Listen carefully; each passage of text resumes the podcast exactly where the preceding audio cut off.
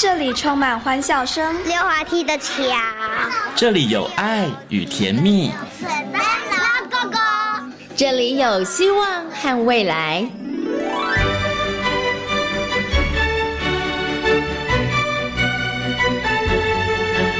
遇见幸福幼儿园，遇见幸福幼儿遇见幸福幼儿，遇见幸福幼儿园。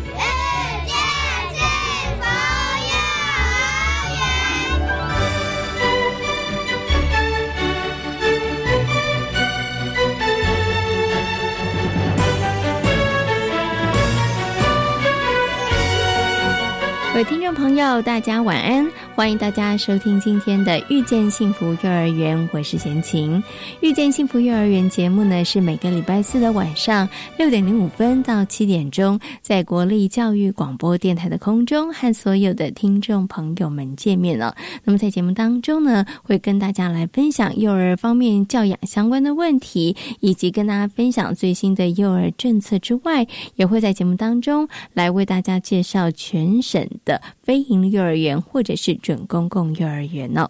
那么在今天幸福幼儿园的单元当中呢，为大家邀请到的是国教署的许丽娟副署长来跟大家分享哦。那政府呢，其实从二零二一年开始，为了要落实蔡总统的零到六岁国家养的政策，所以呢，推出了三项新的做法，让年轻的爸妈敢生能养哦。那么是什么样子的三项新做法呢？在今天的单元当中，许丽娟副署长。将会跟大家来进行分享。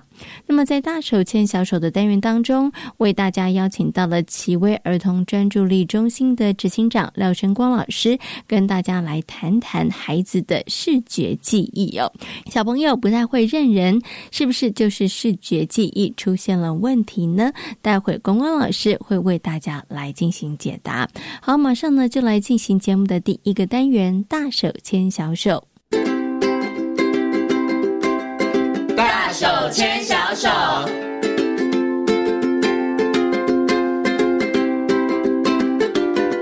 这里是教育广播电台，您现在所收听到的节目呢是《遇见幸福幼儿园》，我是贤琴。接下来呢，在节目当中，我们要进行的单元呢是“大手牵小手”的单元。很高兴的在今天的单元当中，为大家邀请到几位儿童专注力发展中心的执行长廖生光老师。光光老师呢来到节目当中哦，我们今天呢要跟大家呢继续来谈谈孩子的视觉发展方面的问题。Hello，光光老师你好。好，各位听众大家好。今天呢，我们要跟大家来谈的这个视觉发展的问题呢，是跟视觉记忆还有呢视觉排序记忆有关哦。先请问一下光光老师，请问光光老师，什么叫做视觉记忆啊？就是我看到，然后马上我就会记得，是这个意思吗？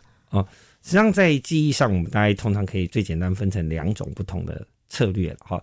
一种是记图案，啊，就是视觉记忆。那另外一种是，哎，看到一个东西，先把它命名，命名完以后，我们就再记，我们在搜寻，是不是？对，所以那这就变成听觉记忆。嗯，好，那呃，视觉记忆基本上就也就是说，哎，今天我一看，哎，我就可以立即记忆这个图形，然后呢，哎，我可以在脑海里面搜寻、回想，哎，我看到的东西是什么东西？嗯，那就是视觉记忆的能力。好，那视觉记忆会跟这个以后在识字，啊，就是记字的能力好不好有关。哦，所以视觉记忆实际上是一个蛮重要的指标。所以视觉记忆它其实主要先记的是图像，对对不对？可是呢，因为刚刚光光老师讲说，这个呃是嗯记忆的部分有两个嘛，一个是图像，一个是字。听，对，你听啊，就是字，对不对？可是如果说你图像不好的话，你可能字就记不太牢啦。那是不是也会有一些相对的一些相关联的一些影响呢？哦，会的。好，就是说，呃，基本上来说，呃。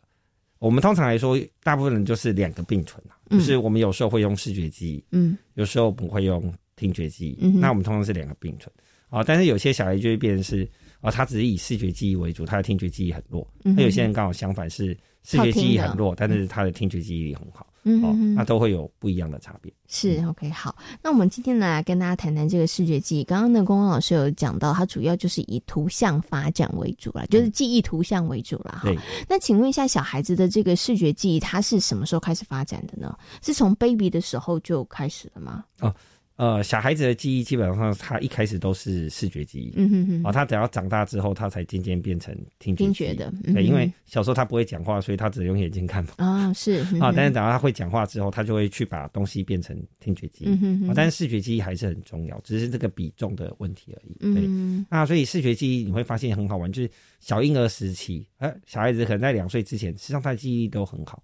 哎，你会觉得哦，这个记忆力好棒，但他不一定能说得出口。嗯，为什么？因为他在语言能力还没有成熟。是，嗯哼，OK，好。所以呢，等于是说，视觉记忆应该对孩子来讲，他与生就就有的就的那这个能力，而且其实在他 baby 的时候，他其实就在活用了哈。嗯。可是这时候大家就好奇啦，与生俱来，然后 baby 的时候就在活用，因为他只能看眼睛，一只能靠眼睛一直看一直看嘛，对不对？哈。那到底为什么后来还会发展的不好呢？就我们做了什么事，然后让他本来应该有的这个能力，然后可以发展的很好，然后但是后来在这个地方的发展出了问题呢？哦，基本上视觉记忆是这样，就是说，呃，每个小孩子的记忆策略是不一样的。好，比如说，呃，我们讲说这个，呃，呃，雅斯伯格的小孩子，实际上他们就是百分之百他是用视觉记忆，所以他的视觉记忆就是非常的强。啊，他看到东西的时候就看到一个照片一样，所以他每次回想都是在回想一张照片，就回想一幅图了。对，好，那但是这样的策略当然也有好处也有缺点。好处就是他记符号和图像，它的速度会比一般的小孩快。嗯哼。啊，但是要传达出来的时候，他要花的搜寻时间就会比较长。嗯。好，但如果是以听觉记忆为主的小朋友，就是我今天看到一张图，我先是会把它转换成。文字，嗯哼，那转换成文字之后，他才可以记得下来，嗯哼，好，但是输出就会比较快了，对，但是他你问他的时候，他就马上可以提到资料，所以他这是各有利弊，哦，那我们不会跟爸爸妈妈讲说视觉记忆非常强就绝对是没问题，也不会说呃视觉记忆比较弱就会有问题，我应该是说他这两个东西能不能平衡？嗯，OK，所以其实刚刚光光老的意思就是说，小孩子刚开始发展这个视觉记忆，然后他。等到他比较大一点之后，他可能另外一个听觉的记忆也会开始发展了。只是说，可能在这个发展的过程当中，孩子他可能会有一些策略性的运用，或他有些选择。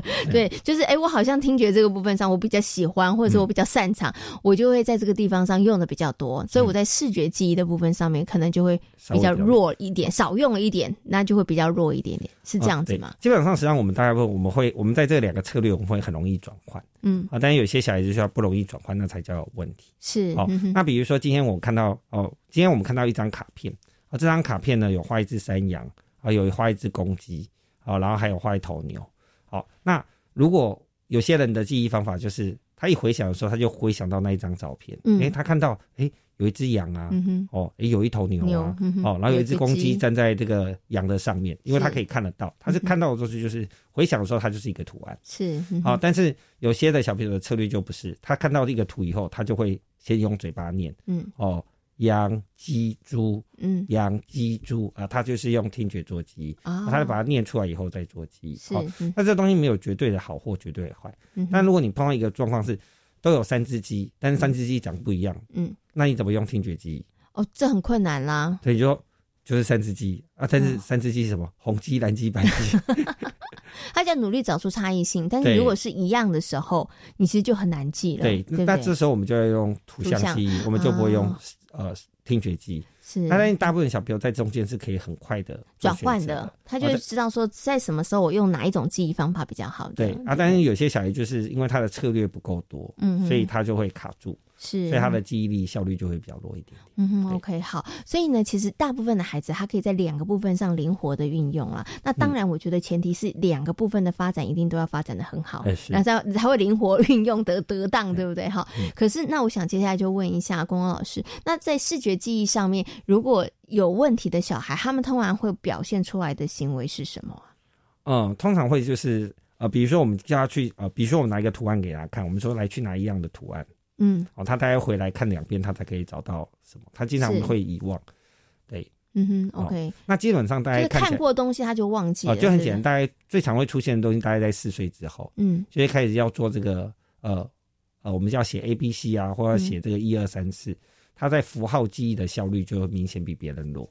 所以，如果在视觉记忆上面有问题的小朋友，就是发展没那么好的小朋友的话，他可能在视字上面也会有问题了，因为他的图像。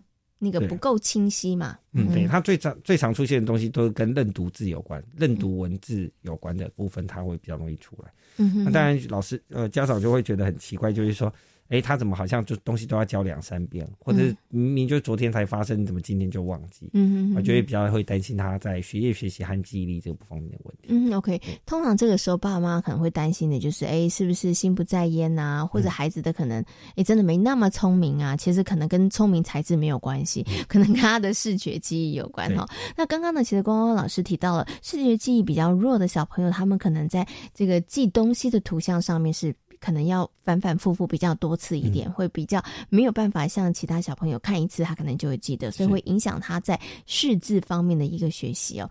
可是我想请问一下光光老师哦，如果孩子比较不会认人，你知道吗？他有那种脸盲，就是看每个人都都差不多，你知道吗？哎，这个明明是二阿姨，但是他觉得好像跟三阿姨差不多，这个是不是也是视觉记忆有问题啊？呃，这当然跟视觉记忆会有关联性啦，但是并不一定是百分之百关联性，因为像很多人实际上我们在认人的时候是靠发型。实际上我们更常做的东西是轮廓和特征。是哦，所以但是因为就是如果只看只单纯看表情的话，基本上。有时候真是会稍微比较难一点哦，对，所以可能这个部分上，孩子如果认人有问题，不一定是视觉记忆有问题，他也许可能是在跟观察力啊，就是他比较没有办法找到那些比较细微的地方，对不对？哦，OK，好，好，那我们刚刚提到了这个孩子如果在视觉记忆上面比较弱的话，可能会反映在他的学习上面哈，所以这个部分上面的发展也很重要。是，就是不管你是不是擅长用听觉记忆的，但是视觉记忆这个部分上面如果太弱的话，在学实际上一定会产生问题哈。那我想接下来就要请光光老师来跟大家讲一下啦。爸爸妈妈或者是老师，我们可以做哪一些事情帮助孩子的视觉记忆？从小就给他看闪字卡，一直看图卡，这样子会不会训练他呢？哦，实际上通常来说，我们并不会建议用闪卡了。但通常就很简单，就比如说呃，我们叫配对游戏，呃，就是我们都有玩过嘛，好，就把它散在桌子上。然后，如果你翻到两张一样的，你就可以把它记忆喽。刚刚它出现在哪？所以大概就是通常就是配对卡。那配对卡基本上大概是每个小孩子每个家里都一定会有，最少会有一组的。是哦，所以你看，你从小就在跟他玩这个视觉记忆嘛，就是哎翻起翻起来是不是两个一样？哦，那第二个东西最简单的方法就是变成是哎，我们也可以准备现有的图卡。哦，现有的图卡可能是这张图卡里面。有画一些图案是哦，或者用绘本也可以。哎，这个图案绘本里面有一页的图案，我们就把它盖起来，然后我们问他说：“哎，里面画了什么东西？”啊，就先考考他，对，就是让他去回想或记忆，好，让他去察觉哦。比如说，哎，哎，我盖起来这页绘本，这页绘本然后可能有朱，哎，这这页绘本到底画的是朱老大还是朱老二？然后他是做砖头房还是他的房子是什么样？所以我们可以用询问的方法去增加他的记忆的练习。是，那这些记忆点基本上都是策略啦，就是说这些东西都是要练习的。因为小孩子一开始真的不晓得他自己要看什么。是，哦，所以我一看到，哎，你看这个绘本里面，第一个我们已经找主角嘛，主角是什么？那主角的旁边有什么东西？是，所以我们有一些观察的细节可以提醒他去注意。嗯，那那个东西他也会就出来。好，那在最简单的方法就会变成是。呃，宝马妈妈，你甚至可以用方格子，就是呃，有点像下棋的那个棋盘，是，就一格一格一格的，啊，你就是随意的在不同的位置上，哦，通常我们都会用九格，是，就是九宫格了，对，就是九宫格，嗯，然后在九宫格，我们可能拿个不同的颜色的东西，我们就随意的放在这个九宫格的上面，是，哦，那他看完了以后，我们就是给他十秒到二十秒看完，看完我就把它弄掉，啊，排回原来的样子，排回原来的样子，哦，OK，那所以那个东西就会对于。小孩子在呃这个部分会会很有训练的帮助，好，所以实际上像这个，不管你下围棋啊，或者下象棋，哦，哎，我们叫复盘，复盘就是输了以后，你就要去找你哪里输，啊，那复盘实际上就是在练视觉记忆。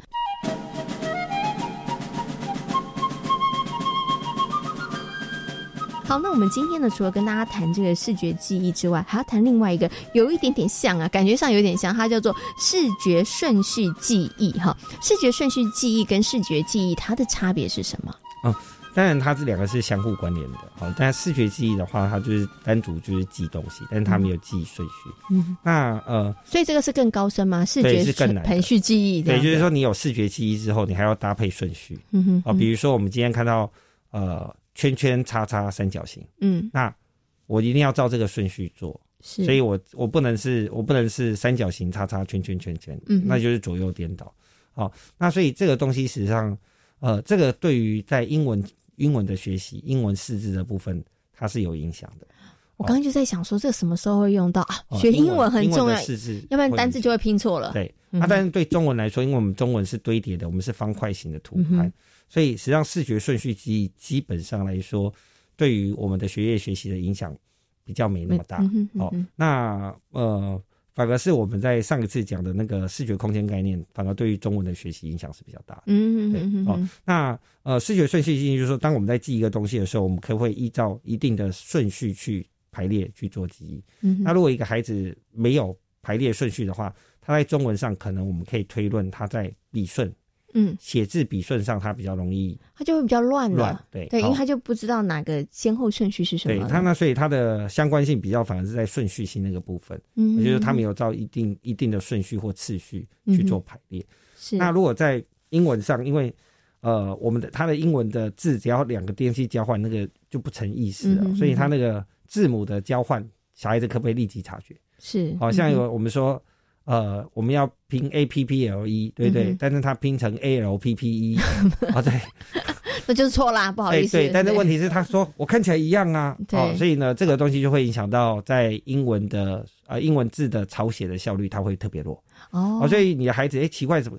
怎么抄英文抄的那么乱七八糟？但是抄中文又可以抄好哦，那不是个个性不好，也不是态度不好，是他也不是排外哦，好，他是顺序，我觉得有问题，所以他的顺序有问题。好，那所以他反而是在顺序性这个部分。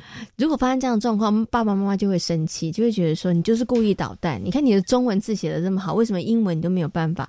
其实真的因为他是在这个视觉的排序记忆上面出了问题。就是说，呃，对他来说，东西有出现比较重要了，顺序不重要。他都有。出现呢？对对对，那 是顺序不对啦，所以就很容易被误。可是我想请问一下光光老师，除了这个呃视觉排序记忆里头，它除了对于写英文字上面然后学习有影响，他在生活当中会不会也有一些影响啊？嗯，还是他在真的就是在学英文，尤其是这个西方的，可能这个字母上面的影响会比较大。呃，视觉顺序记忆影响的比较大的东西，都是比较是比较是学业学习的效率。好，那在日常生活上。大概还好啦，哦，因为日常生活上除了要背密码之外，大家不要什么视觉顺序记。但 我们也没什么密码可以背。对我刚刚就在想说，哎，这个这个，如果只要我只要记得就好了，顺序有没有那么重要？好像也还好，也还好。不过以前的话，可能就要了。嗯。账号密码，对对，这个可能要记得，但是因为我们现在有其他的，你可以讲是代偿工具了，我们可以用别的方式记忆，所以好像这个就不会有这么大的影响。但是它比较大的影响，可能就是在学习上面。对，呃，这个东西比较是针对学习。嗯，在学业学习上，他会比较容易受到影响。嗯哼，哦，但是在这个呃一般生活上，大概基本上是还好。嗯哼，哦，视觉记忆会比较影响到一般生活。是，我就是小事经常搞不清楚状况。嗯哼，对。那但是视觉顺序记忆，它比较是学业学习的东西。是是，OK，好。不过这也可以解答很多爸爸妈妈疑惑了。我刚刚那个光光老师有讲，哎，怎么中文学的很好，为什么英文字母写乱七八糟，就在这个部分上出现问题？那请问一下光光老师哦，针对这个视觉排序记忆头。其实爸爸妈妈他们可以做哪些事情来帮助孩子在这个部分上的能力会比较好呢？哦，视觉排序记忆的话，最简单的方法就是呃，我们像有点像穿珠珠，对不对？串珠珠，我们就比如说我们给他指定一定的顺序或序列，比如说红色、红色、蓝色、绿色，嗯，然后我们就让他去穿，他就一定要照着红色、蓝色、绿色这样去穿，然后去执行累积同样数字，然后去做执行。所以他上练习的东西有点像是顺序性的练习，嗯，哦，那或者是说，哎，我们也可以随便抽几张扑克牌，是，然后我们就排好。排好以后，你就把它打散，然后你就说，那刚刚是怎样排的？嗯，啊，那也是让他去做一个顺序性的练习。嗯，所以只要有跟顺序性有关的练习，基本上对孩子来说都是有帮助。嗯嗯，OK，好。所以呢，其实如果要在强化孩子的视觉顺序记忆的话，除了我们刚刚前面讲的，你可能要让他看有记忆力之外，你就是强调那个顺序就可以了，对哈？哪一个是先，哪一个是后？好，那在这个游戏的过程当中，多加一点点这样子的一个要求的话，孩子就。在这个部分上面的训练会是比较就比较多了。呃，实际上，呃，视觉，呃，我们讲说这个视觉记忆一定要先出来，才可以练视觉记忆顺序，好，要不然那个叫虐待儿童。因为对他来讲，我都根本记不住了，你还问，你还问我顺序？我觉得我好不容易，我四个都记得了，你不要再顺序了，好不好？这个他已经很痛苦了，对不对？哈，所以一定要先把简单的练起来，然后再练难的这个。是 OK，而且其实刚刚光光老师有提到了，这个视觉记忆对孩子来讲，他可能影响比较多的，他可能会是在他的生活层面的部分上面哈。所以这个能力对很多孩子来讲，我可能是生活里头。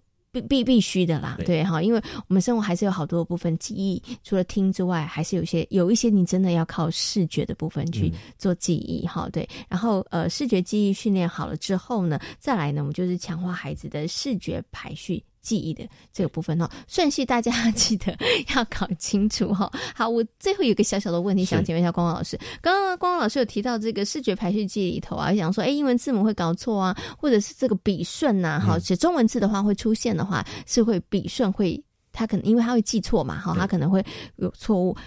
这个也是我的疑问，可能也是很多爸爸妈妈疑问。那孩子写中文字的时候，一定要按照顺序吗？笔顺吗？对啊，如果我我让他这样子，反正。看起来就是这个字啦，这样子不 OK 吗？然后，嗯，反正左右边也没写错，只是笔顺错的话，可以吗？会不会有什么影响呢？嗯，应该这样的，我们会建议爸爸妈妈是这样，就是说，如果他写一个字笔顺不正确，但是他写这个字写三遍都是同样一个笔顺，嗯，基本上这个妈妈就不用太担心，就就是不不是按照老师的方式，但是有他自己的方式写得出来就 OK，就是他自己归纳出一个他自己的笔顺，比如说他写一个。日子的日，嗯，好，我们就是写一竖嘛，然后一个弯折，然后再一横，再一个小横，对，哎，我们就是照这个顺序，嗯，但如果他的笔顺是不一样，他是先写一个么，再写两横，对，但他他写一百次他都长这样子，那基本上这里就是 OK 的。啊，因为那个对他来说，他在记忆上他是固定的，嗯哼，但是如果一个小孩子他写一个字，他三次都用不同的方法写，那基本上他就没办法记得这个字。哦，所以就是说，他的笔顺每次都不一样啊，这个部分才要协助。是，那我们都会跟爸爸妈妈讲说，顺序性是这样，中文实际上是一些堆叠的，哈，我们叫单体为文，合体为字。嗯哼，如果笔顺有问题的小孩子，在超过十二画以上的字，他就会出现漏画或写错的状况。所以这些小孩子在一二年级的时候成绩是 OK 的，但是等到三年级，字比较繁复了，对，好，超过十二画以上。他的记忆就会很吃亏，是，所以我们都还是会建议爸妈在一二年级的时候，我们不用每个字都盯，但是部首、偏旁，哦，这个比较常见的部件这些东西，它的笔顺一定要是正确的，嗯，哦，那会对他来说在高年级的学习上比较不会因为一啊写写错字然后就被扣分嘛，哦，所以可能在练习上我觉得还是必要的，嗯，OK，所以呢，其实如果小朋友在这个中呃应该是低年级的时候。我刚刚听汪汪老师讲，就发现，哎，爸爸妈妈孩子在写的时候，你可能真的还是要看一下，因为我知道很多爸爸妈妈就是啊，好了，你现在赶快写功课，然后写完之后我来检查。你看到的只是说，哦，字迹公不公正，可是其实你并不知道孩子写的笔顺是如何的哈。那这个笔顺上面其实有些影响，你要去观察孩子到底是不是同样的笔顺写，如果都是同一个方式没有问题，但是他如果每次写都是。乱乱的哈，都是没有什么规则可循的话。第一，他孩子孩子这个部分上他没办法记得这记住这个字，然后再来高中二年级的时候学习这个国字也会有一些问题。对，呃，在我们的临床经验中，碰到就是四年级的时候，我来寻求协助的小朋友，那他爸妈担心的是学习障碍，嗯啊，但是很好玩，你去看他的作业本，像他作业本是非常漂亮，就跟科的是一模一样，就他字。因为他们只要求他写字漂亮啊，对不对？那所以这个小孩就变成他写一次字，他实际上花在擦掉的时间是非常多，因为他就是一直想要把字弄漂亮。嗯，但是因为花太多心思在写字漂亮这件事，他没有去记得他的笔顺哦，所以他就会变得很尴尬，就变成他比较像画字，是，哦，就是怎么把这个字画下漂亮？哎，但他不是在写字，好，那这个反而。呃，笔顺概念上对于小孩子的学业学习的影响，实际上是比写字漂亮更重的。嗯，好，所以你字很丑，但笔顺对的，OK，基本上是没什么问题。哦，那你字字写的很漂亮，但是笔顺全部都是错的，基本上。这不是努力不努力的问题，是顺序性障碍的问题。哦，OK，好，所以你看，这个就是跟真的跟爸爸妈妈想的不一样。很多的爸爸妈妈或老师要求，尤其是上了小学，小朋友会觉得说，哎，字要写的端正整齐。可是大家忽略了更重要的事情是孩子的笔顺，对不对？就算孩子没有按照老师教的笔顺，但是他有他自己的规则也 OK 哦。这要告诉大家，你不要硬要小朋友改，他有他自己的规则，那是 OK 的。可是如果他没有规则可循，那爸爸妈妈真的要特别注意了，因为当他这样的话，他字会记不得，他的学习会出现问题，尤其在中高年级的时候哈。好，那么在今天节目当中呢，跟大家谈到了视觉记忆，还有视觉的排序记忆。那今天呢，也非常谢谢廖晨光老师，光光老师在空中跟所有听众朋友所做的分享，谢谢光光老师，谢谢。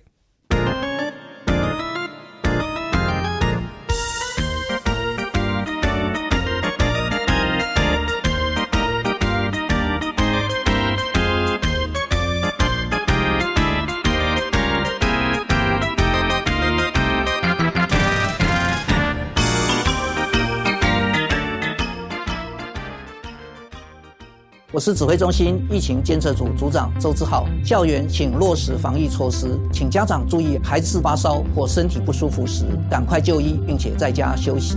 也请大家共同配合，保持教室通风。使用空调时，对角要各开一扇窗。餐点分配，请由固定人员执行。打赛前，请量测体温，清洁双手，佩戴口罩。搭乘学生交通车或大众运输时，也请记得佩戴口罩。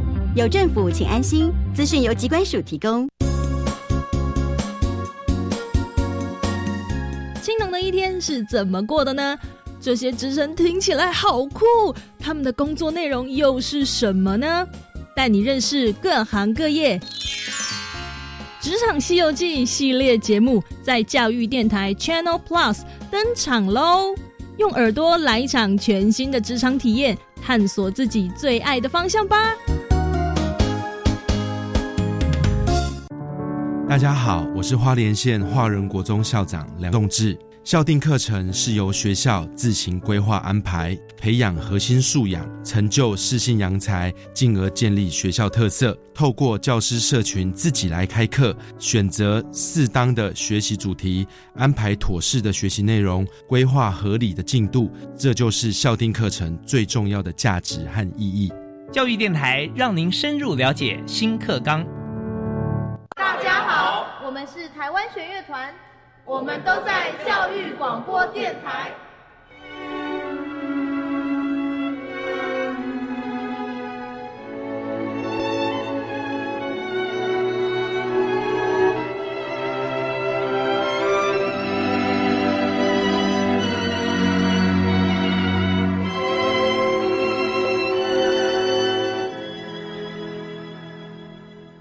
这里是教育广播电台，您现在所收听到的节目呢是《遇见幸福幼儿园》，我是贤琴。那么接下来呢，在节目当中要进行的单元是“大手牵小手”。那么在今天“大手牵小手”呢，很高兴的为大家邀请到了国教署徐丽娟副署长呢来到节目当中，我跟大家好好来分享一下。其实你也是来跟很多的爸爸妈妈、很多的听众朋友来讲，这个真的很棒的一件事情哦。因为呢，从二零一七年开始，一直到二零二零年了，那教育部跟很多的地方政府很积极的合作，在这个幼幼儿的托育啦，或者是保育就学上面呢，其实减轻了很多年轻爸爸妈妈的负担哈。那相信啦，很多的爸妈应该都非常的有感哈。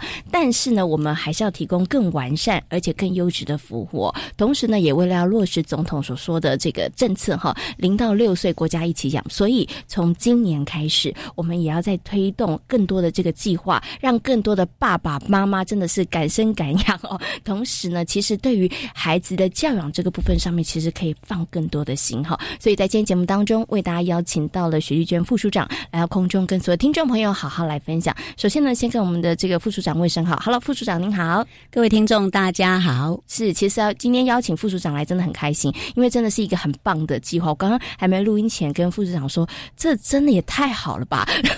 所以呢，应该是早生几年的爸妈可能就有点爸妈的好礼物。对，但现在其实真的生养小孩已经没有像以前了。以前可能养一个孩子，现在可以养三个孩子哈。大家不要觉得不可能，等一下跟大家说就知道了。不过我想是不是可以先请这个副座跟大家谈一下，因为刚刚贤琴有提到了，从二零一七年开始一直到二零二零年，大家如果有关心或者是家里面有小孩的爸妈，一定其实很有感觉，包含了在这个整个呃评价托育的呃名额上面啦，好评价教保的这个名额上面啦，费用上面，其实真的都得到了非常多的这个来自于政府的一些协助哈，或者地方政府。的协助，我想呢，就这个部分上面，我们在过去四年里头所做的一些这个成效哈，是不是可以先请副处长来跟大家来分享一下，好不好？好的。那嗯，我们在过去四年哦，也就从一百零六到一百零九哈。那当时呢，院里面其实有感于少子女化的状况，其实蛮严峻的哦。那大家有认为它是一个国安的一个议题哈。那必须要真的去做，真的投入经费哈，那才能够呃有所缓解哈。那我们也参考非常多国外先进国家 OECD 等等，那其实也发现就是其实各国大概相通哦。这年轻爸爸妈妈其实很期待的都是公共化的这些教保服务。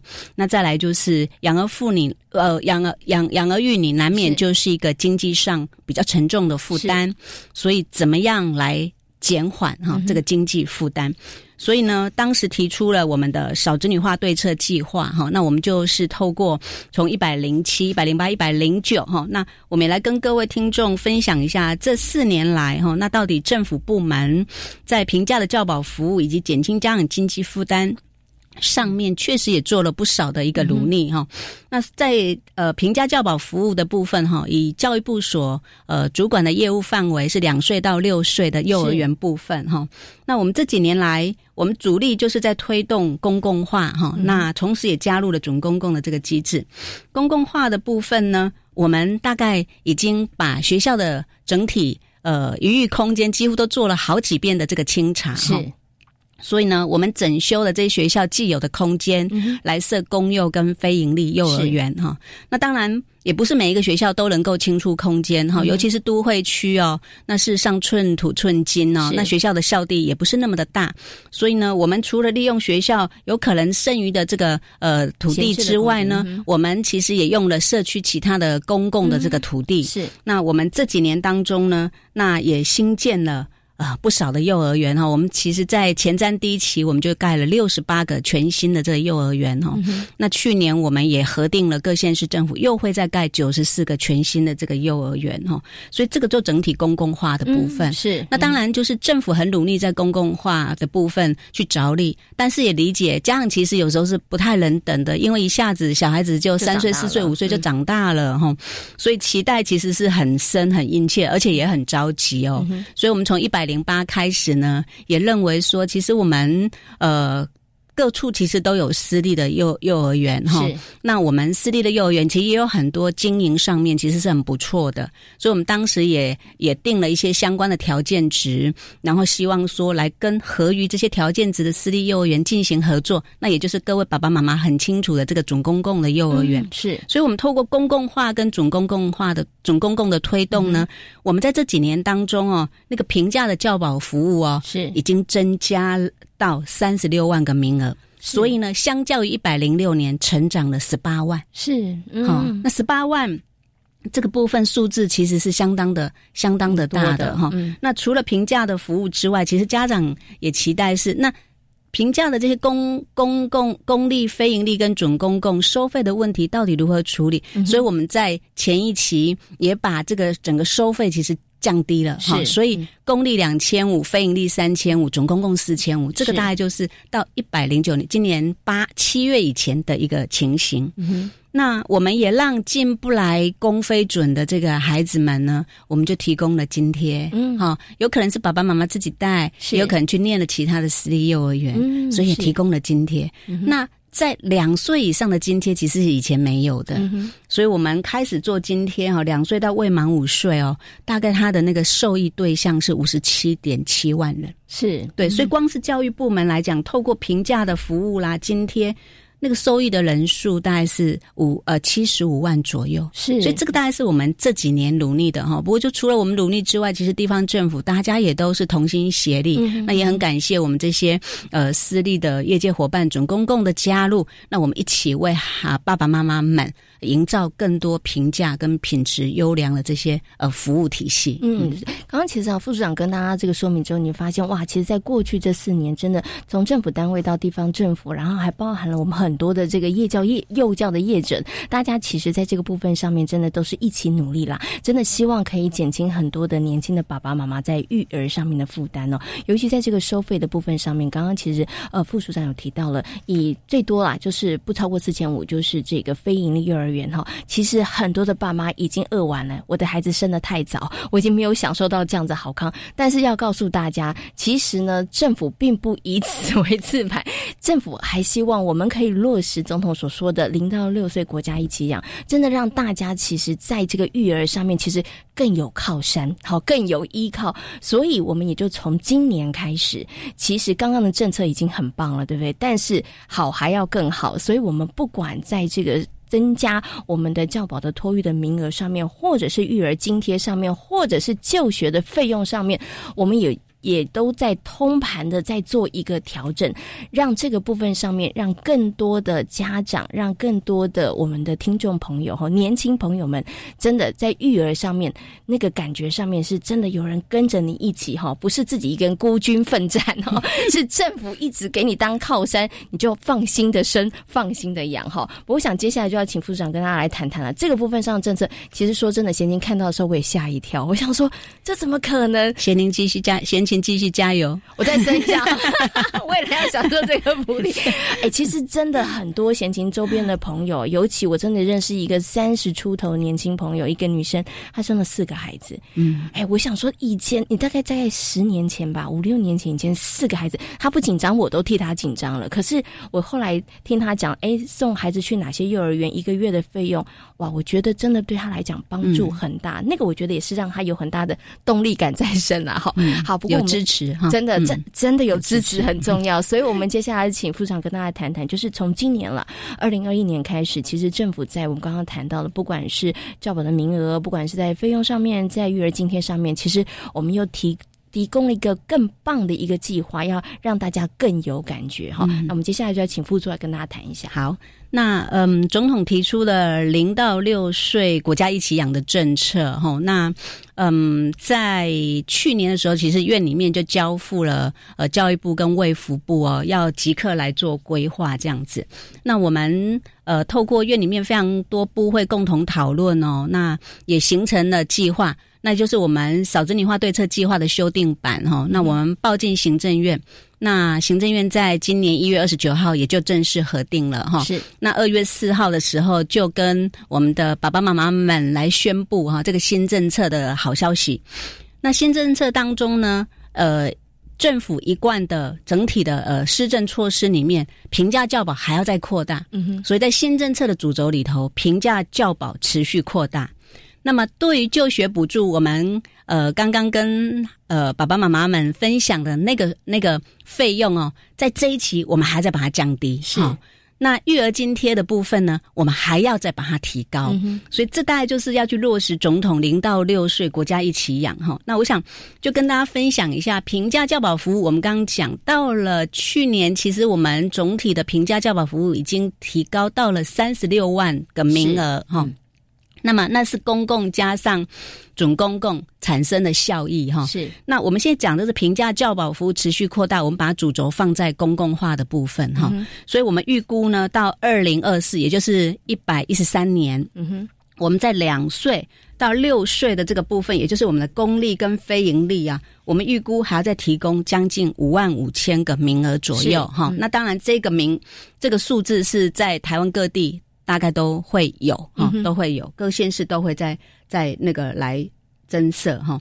那一样，我们在呃平价教保服务扩大当中，我们一样也是透过哈，先盘整学校的空余空间是哦。那学校空余空间如果不够的话，我们就补助经费，让县市政府来新建。那我们符合我们幼儿专属的这个幼儿园哈，大概透过这样子的措施，所以呢。评价在扩大的部分，一百一十三年，我们预估会增加五万多个名额。是，嗯，那接下来就是那念书的费用是不是应该在做减少一些？哈，那这是绝对是的哈。那以这一期呃，我们国家一起养的这个计划里面呢，我们就学费用再降低哦，它的目标是呃。最终，我们一个月的缴费不会超过三千元，哈，那这个是讲千五，对，这是讲准公共的部分，最多缴费不会超过三千元，哈。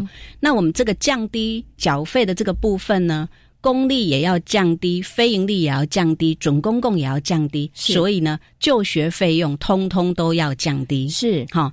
然后呢，我们要鼓励多胎次，嗯哼，所以呢。一胎要降低，两胎降更多，三胎降更多，这样子。是，所以这是我们整体政策的主轴。好，那我们就来说，那这个降低学费的部分，我们大概分成两阶段哈。第一阶段就是今年八月，哈，今年八月一百一十学年度呢，那我们念公立非营利准公共的部分呢，每一个月缴费要在呃降一。一千元，好，所以准公共的部分就是最多就缴三千五了。是，这个是。那第二阶段是明年，我们还要再降五百，所以呢，准公共这样再降下去的话，每一个月最多就是缴三千元。是，好，这个是就学费用，我们再分两期，那最终在明年八月全数到达。嗯哼。第三个就是我们刚刚提到了。那即使我们很努力做公共准公共，可是就是说，他还是没有办法，呃，那个骗局力到所有的孩子哈。是，所以我们就在提出了育儿津贴当成补充。嗯哼。那现在育儿津贴是每一个月两千五百元，是，所以政策目标是要加倍。嗯哼。好，那加倍也是分两阶段来达成。今年的八月呢，我们先做育儿津贴加一千的这个部分，是，所以呢，就会从两千五变成三千五。嗯，好。到明年的部分呢，我们再加一千五百元，是，所以每一个月的津贴就会变成五千元，哈，所以这个部分其实跟爸爸妈妈讲到的，就是说，新政新政策当中呢，不只是平价教保服务扩大，那我们的就学费用还要降低，津津贴还要再增加，所以呢。就读公共准公共，那念书就会越来越少钱哈。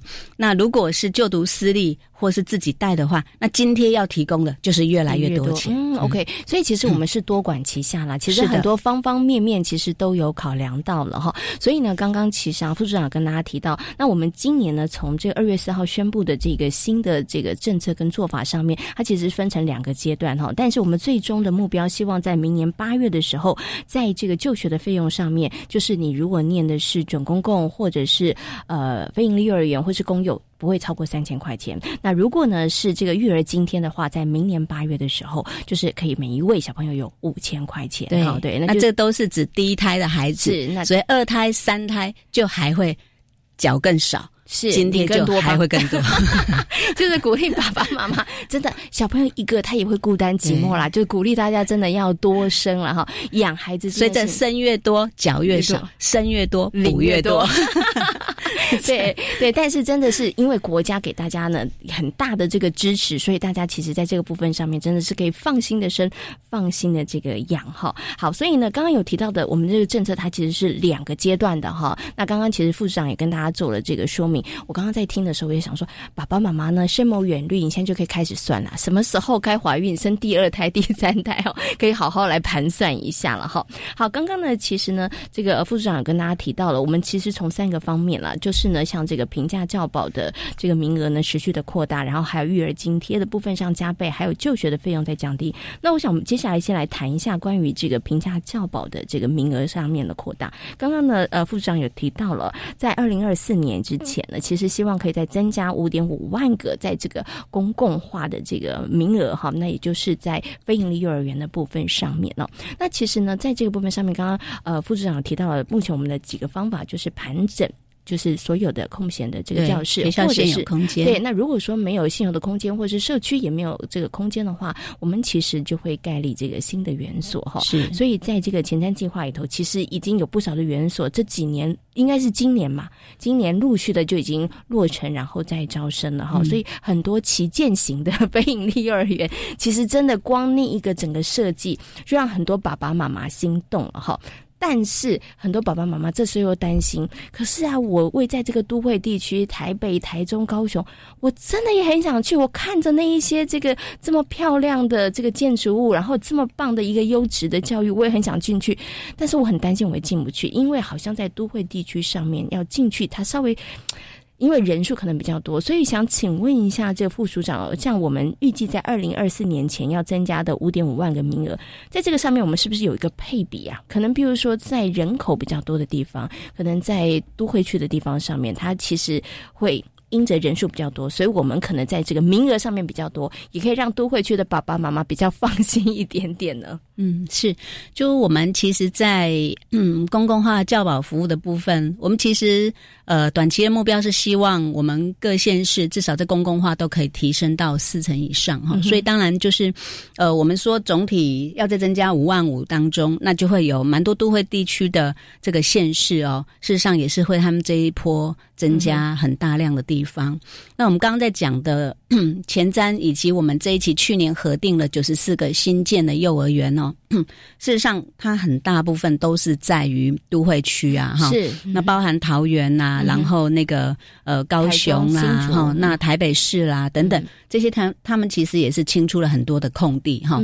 那这空地就是要来新建新的幼儿园。其实主要也就是说，在这些地区可能有一些国民中小学的校校校舍。哈，那事实上它是没有办法再有余裕空间，又或是前一期其实我们已经清了很多了，是，所以要在要在满足家长的期待，就只有透过在新建哦新的这个空间。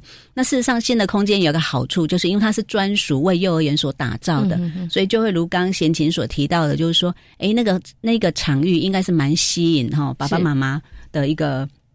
关注可能看到这样的幼儿园都会蛮期待要进入的哈，所以贤琴可以放心，爸爸妈妈也可以放心，就是说在整体公共化的推动当中，它会兼顾到各县市目前公共化的一个比率哈。是，那其实除了公共化之外，在准公共的部分也是一样的，都会去兼顾到比率的这个概念。嗯，比如说在台北市的部分哈，那那个一百零八年我们准公共也稍微做了一些调整，所以台北市其实加入的数量哎也不在少数这样子。所以，我们都会去去看一下整体的供需状况，那再做一些调节。嗯，OK。所以这个对爸爸妈妈来讲，这也可以稍微放心一下。你想说，哎，五点五万个是每个县市平均吗？没有啦，没有。其实，所以在定定一个政策上面，其实我觉得都是非常缜密的，因为真的必须看一下哦，这个地方的出生率的人口啊，其实要增加它当地公共化的供应到底已经到什么状况等等，这个都是我们整体在盘整。事实上，在呃，这一期在做整体公共化当中，我刚刚也提到，其实也非常的感谢我们县市伙伴了。我们几乎一个月就要见一次面哦。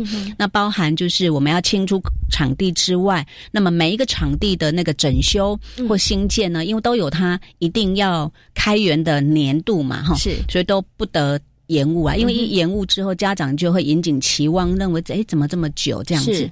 所以大家也是努力的在做整个公共化的一个铺陈。那铺陈当中，其实也会顾虑到的，就是说，我们不只要设幼儿园，我们还让这个幼儿园的招生是没有问题的哈，因为不可能只是为了量而已。这个量的创造出来，都是希望那个地方是有需求的，所以每一个点都会做特别的关注哈。设定下去，如果有一些地区可能比较偏等等，我们在招。身上面年龄上的调整也都会再去做一些阴影哈，所以不会说设下去之后就不做处理的。其实就是一旦设立下去之后，后续的追踪也都会持续在进行。嗯，OK，好。所以其实呢，刚刚副市长提到，真的不是只是说广设量而已。其实，在后面的部分上面，其实应该是有一个大方向，但是针对每一个地方上面，比如说这里要设多少班，这里的人口数可能是多少，你会发现都要评估过。每一所非营幼儿园其实都不太一样的。对。对，其实这个都有经过这个精算的哈。那其实也是，我觉得最终的目的也是希望可以满足爸爸妈妈真的你们的需求，对不对？好，就你们想要去上，但是这个地方没有，那我们其实这部分上面在尽尽量的在这个部分上做一些努力啦。是 OK。在今天的单元当中呢，为大家邀请到了许丽娟副署长哦，跟大家谈到了教育部从二零二一年开始推动三项新的做法，来减轻爸爸妈妈育儿上面的负担哦。那么其中针对推动平价教保的名额上面，刚刚呢许丽娟副署长有跟大家谈到了，那么接下来会持续的增建增设呢非营利幼儿园哦，扩大这个平价教保的名额。那除此之外呢？也会邀请更多的私立园所来加入准公共的行列哦。那么在这个部分上面呢，我们将会邀请呢徐丽娟副署长再跟所有的听众朋友来进行分享和说明哦。另外呢，很多的爸爸妈妈也非常的关心，就是呢除了费用之外哦，那么在幼儿园的教学品质上面，国教署又是如何来帮爸爸妈妈把关哦？那在选幼儿园上面呢，爸爸妈妈又可以有哪些准则来选择呢？在下个礼拜节目当中呢，徐丽娟副署长将跟大家来做更详细的说明。今天呢，也非常感谢呢国教署的徐丽娟副署长跟大家所做的分享，谢谢副署长。这里是教育广播电台，您现在所收听到的节目呢是遇见幸福幼儿园，我是贤琴。接下来呢要进行节目的最后一个单元，亲亲小宝贝。有的时候大人在讲话呢，小朋友很喜欢在一旁听哦，但是呢听着听着，孩子呢这时候还会插嘴哈。那很多的爸爸妈妈呢，这个时候就伤脑筋了，到底应该要制止小孩呢，还是让孩子表达呢？那么在今天亲亲小宝贝的。单元当中，正义飞鹰幼儿园的李淑丽园长将来跟所有的爸爸妈妈好好来讨论这方面的问题哦。亲亲小宝贝，大家好，我是正义非营利幼儿园的李淑丽园长。今天呢，我们要来谈论的话题是：大人讲话的时候，孩子很爱在一旁插嘴。三不五时呢会插嘴，该让孩子表达呢，还是应该要制止他呢？其实呢，孩子在呃，他喜欢参与聊天。如果我们从另外一个角度来想，表示呢，我们的孩子呢，他在社会互动的发展是很好的，这应该是值得开心的。如果当下呢，呃，大人是在讨论很重要的事情，那我会建议爸爸妈妈这时候可以很清楚的向孩子表达。呃，我们现在呢有一个很重要的事情要讨论。你可以呢先玩你背包里的玩具，或者看书。那呢，等妈妈的手表呢长针走到几的时候呢，就换你讲喽。那我知道你长大了，已经呢可以学习等待。当然呢，这个时候呢，爸爸妈妈就是要记得，当你要带孩子出门的时候呢，记得在包包里。准备孩子喜欢的玩具，或者是绘本、图书，或者是贴纸，呃，或者是容易携带的一些益智玩具，以备不时之需。呃，爸爸妈妈的背包呢，就像是百百宝袋一样，随时可以变出孩子喜欢的东西，让他可以稍微等待一下。那如果呢，当时呢，大人只是闲聊。而孩子呢，他也想要参与这样的话题，那我会建议呢，爸爸妈妈可以跟孩子约定好，当他想要参与聊天的时候呢，他可以很有礼貌的表示：“对不起，我有一个问题想问。”那这样的一个日常情境呢，往往是孩子很好的练习机会。只要我们给予他正确的方式，他也可以开心的跟我们一起参与聊天。这过这个过程当中呢，我们也让孩子呢学会了倾听跟说话的礼仪，而不是呢一味的阻止他参与。当然呢，有些孩子呢，他没有办法在第一次呢他就学会，因为孩子的耐心跟好奇心呢，往往呢会影响他们的表现。那爸爸妈妈呢就要在呃多给予一些肯定，他只要比上次更好，就要记得跟孩子说。我觉得你真的长大了。刚刚呢，我在跟阿姨聊天的时候哦，你都有记得我们上次的约定。适度的增强孩子呢，可以让他的行为更稳定。那孩子呢，一旦有成功的经验之后呢，也会不断的复制这样的经验。他希望得到爸爸妈妈的肯定。那在这个过程中呢，就会慢慢变得成熟懂事。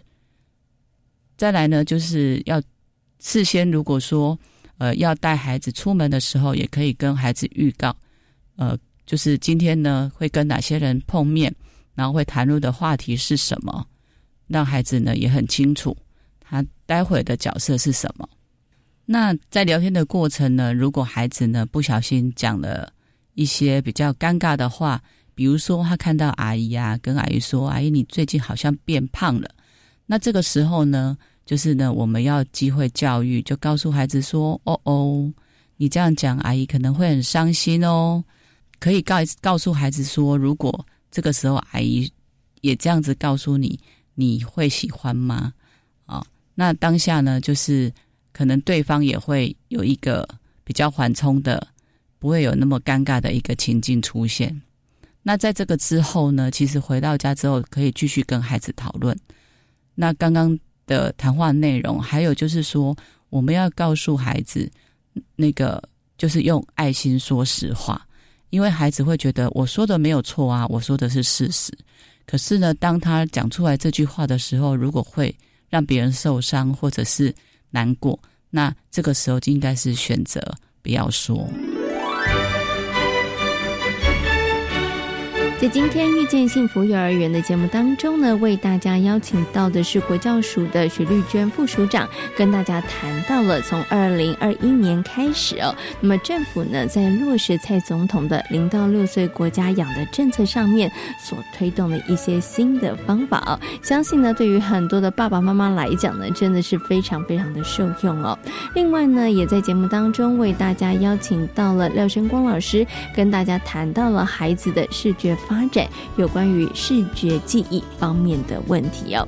感谢所有的听众朋友们今天的收听，也祝福大家有一个平安愉快的夜晚。我们下周同一时间空中再会，拜拜。